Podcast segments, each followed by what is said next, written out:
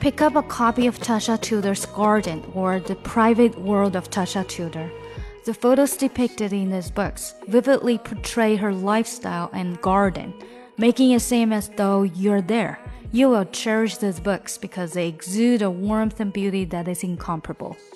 又到了星期三，今天呢是告诉我们这个让你想要收藏一生的书，by Tasha Tudor。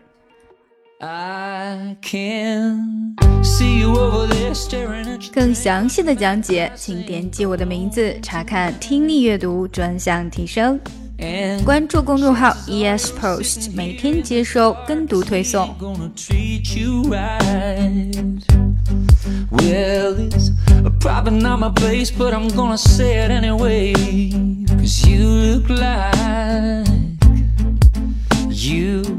Hadn't felt the fire, had a little fun, hadn't had a smile little while.